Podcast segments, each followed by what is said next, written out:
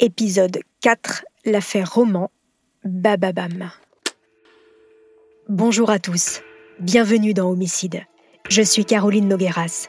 Dans cette première saison, j'ai décidé de vous raconter l'histoire d'un homme, Jean-Claude Roman, qui a fait le choix de tuer toute sa famille. Pourquoi? Pour un mensonge.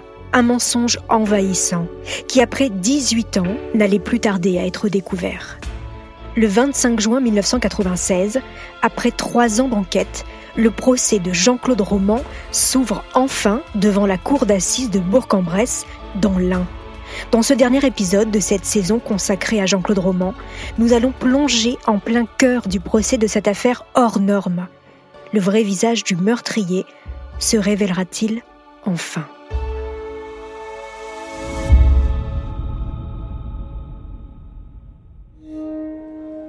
En ce jour d'été 1996, la foule se presse en masse pour venir voir le monstre. Celui qui a tué toute sa famille. Florence, sa femme, ses deux enfants, Caroline, 7 ans, et Antoine, 5 ans, ainsi que ses parents.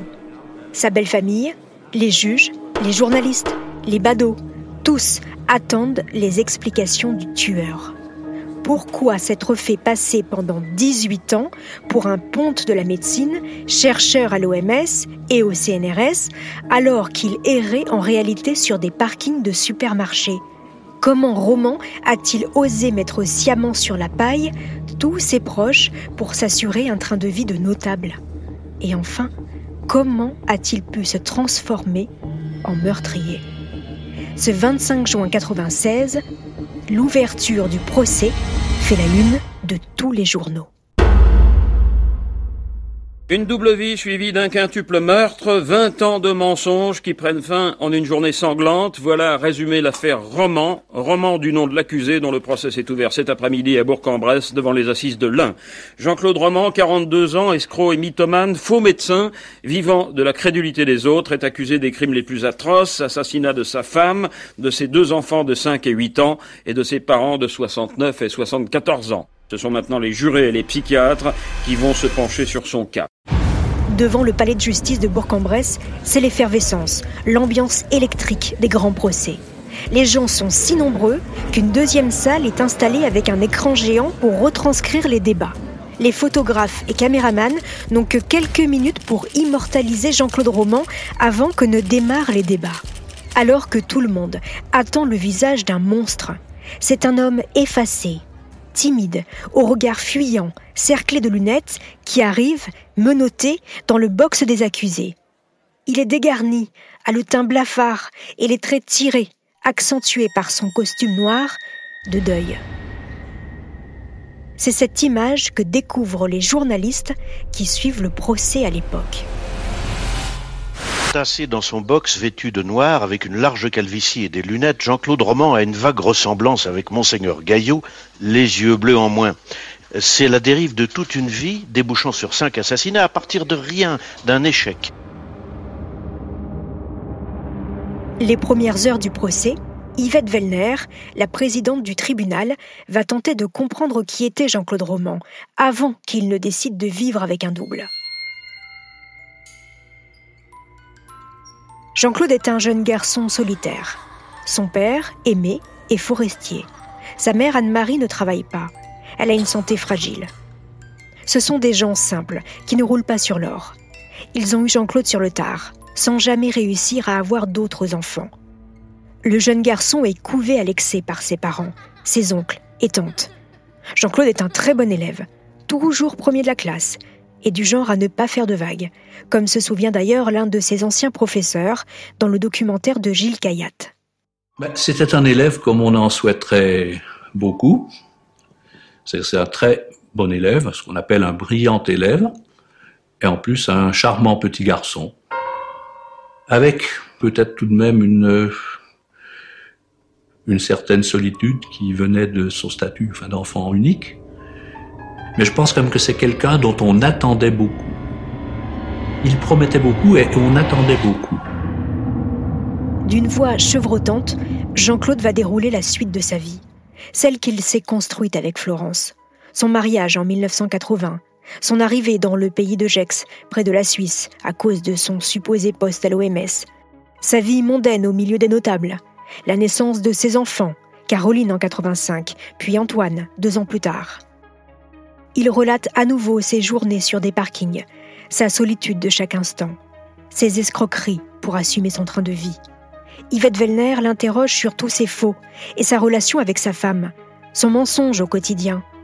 Et voici ce qu'il dit. Ce qui est dramatique, c'est que j'ai réussi à masquer ce déséquilibre par un faux équilibre qui a trompé tout le monde. Moi le premier, je me voyais tel que les autres me percevaient. Jean-Claude inspire tellement confiance qu'il poursuit son jeu de rôle. Au troisième jour du procès, vient le moment de relater ses crimes. Jean-Claude raconte de manière chirurgicale chacun de ses gestes. Il a le regard perdu de celui qui cherche à prendre de la distance avec l'atrocité de ses actes. Sa femme a été retrouvée avec un fort taux d'alcool dans le sang, mais Jean-Claude botte en touche. Il ne se rappelle pas. Il dit Je suis incapable de dire ce qu'il s'est passé entre le moment où je consolais Florence sur le canapé et le moment où je me suis retrouvé avec un rouleau à pâtisserie ensanglanté. Roman poursuit. Je savais qu'après avoir tué Florence, j'allais aussi tuer Caroline et Antoine. Il raconte, comme devant les enquêteurs trois ans plus tôt, les derniers instants avec ses enfants. Les longs câlins devant le dessin animé, la prise de température, l'oreiller sur la tête, puis les balles dans le dos. La salle, tétanisée, étouffe un cri. On entend des pleurs. Ensuite, il raconte la mort de ses parents, d'abord son père, puis sa mère, et puis Roman confesse. En quittant Clairvaux, j'ai eu le même geste que d'habitude. Je me suis retourné pour regarder le portail et la maison, car mes parents étaient âgés et malades. Je me disais que c'était peut-être la dernière fois que je les voyais. Il poursuit, tente d'expliquer l'inexplicable. Jean-Claude ne voulait pas faire subir à sa famille l'intolérable mensonge.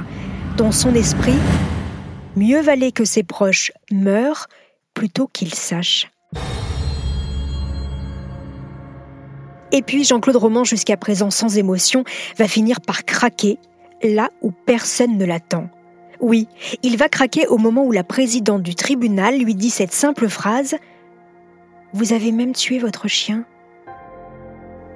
À ce moment-là, l'accusé explose, pousse un râle, se frappe, tape du pied. La salle est stupéfaite. Jean-Claude révèle que ce chien était en fait le seul à qui il osait faire des confessions. Et puis, c'était le meilleur ami de Caroline. Il devait le tuer pour qu'il rejoigne sa fille. Les réactions de Jean-Claude Roman sont déroutantes. De quoi souffre-t-il? Quelle est sa pathologie? Voici l'analyse de l'expert psychiatre Daniel Sétélène dans l'émission Complément d'enquête. Ça, c'est l'expertise que nous avons écrite euh, lorsque nous avons rencontré Jean-Claude Roman en 1995. La conclusion, elle est, facile. Euh, une pathologie narcissique grave avec mythomanie, c'est tout.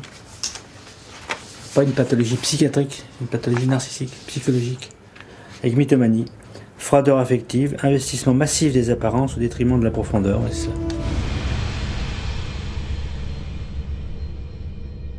Avant que la Cour ne se retire pour délibérer, Jean-Claude Roman demande pardon à tous ceux qu'il a tués. Pardon de n'avoir pu supporter l'idée de vous faire souffrir. Je sais que je ne pourrais vivre sans vous, mais aujourd'hui je suis encore en vie et je vous promets d'essayer de vivre tant que Dieu le voudra, sauf si ceux qui souffrent à cause de moi me demandent de mourir pour atténuer leur peine. Je sais que vous m'aiderez à trouver le chemin de la vérité de la vie. Il y a eu beaucoup, beaucoup d'amour entre nous. Je vous aimerai encore en vérité. Pardon à ceux qui pourront pardonner. Pardon aussi à ceux qui ne pourront jamais pardonner. Merci Madame la Présidente. Le 2 juillet 1996, pour les cinq meurtres de sa famille, Jean-Claude Roman est condamné à la réclusion criminelle à perpétuité, assorti de 22 ans de sûreté. À l'annonce du verdict, la salle applaudit. Fort, très fort. Lui ne réagit pas.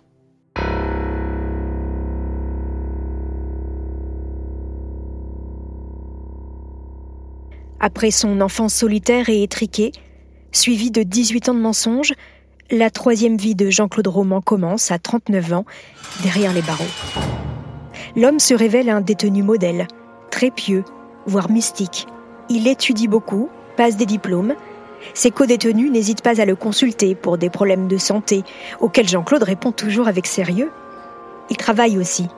Pour la première fois de sa vie, il a un vrai travail. Il restaure des archives radiophoniques et il excelle dans sa fonction. Il forme même d'autres détenus. En avril 2019, après une deuxième demande de remise en liberté, Jean-Claude Roman est libéré. Il aura passé 25 années en prison. Il est âgé de 65 ans.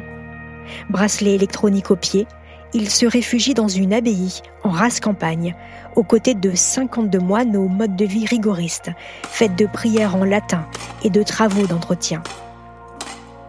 Deux ans d'une vie monacale, éloigné de l'agitation de la ville, avec l'interdiction formelle de s'approcher de son ancienne belle famille. Quand les deux ans seront passés, nul ne sait ce que Jean-Claude Roman deviendra.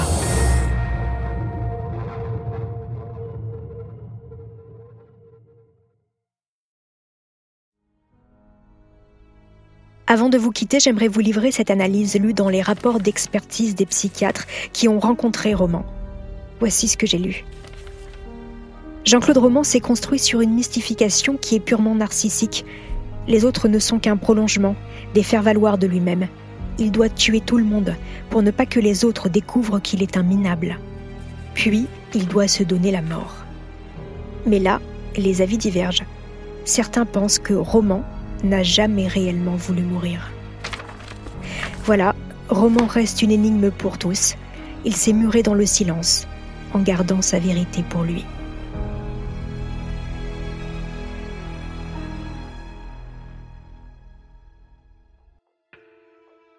Merci d'avoir écouté cet épisode d'Homicide. Dans la prochaine saison, je vous emmène aux États-Unis, dans la ville de Boulder, Colorado où je vous raconterai le terrible meurtre de John Bennett Ramsey, 6 ans, une petite reine de beauté, assassinée le lendemain de Noël. Un crime non élucidé qui n'est pas sans rappeler l'affaire Grégory. En attendant, n'hésitez pas à me laisser des commentaires sur votre plateforme d'écoute préférée, sur la page Instagram ou Twitter de Bababam.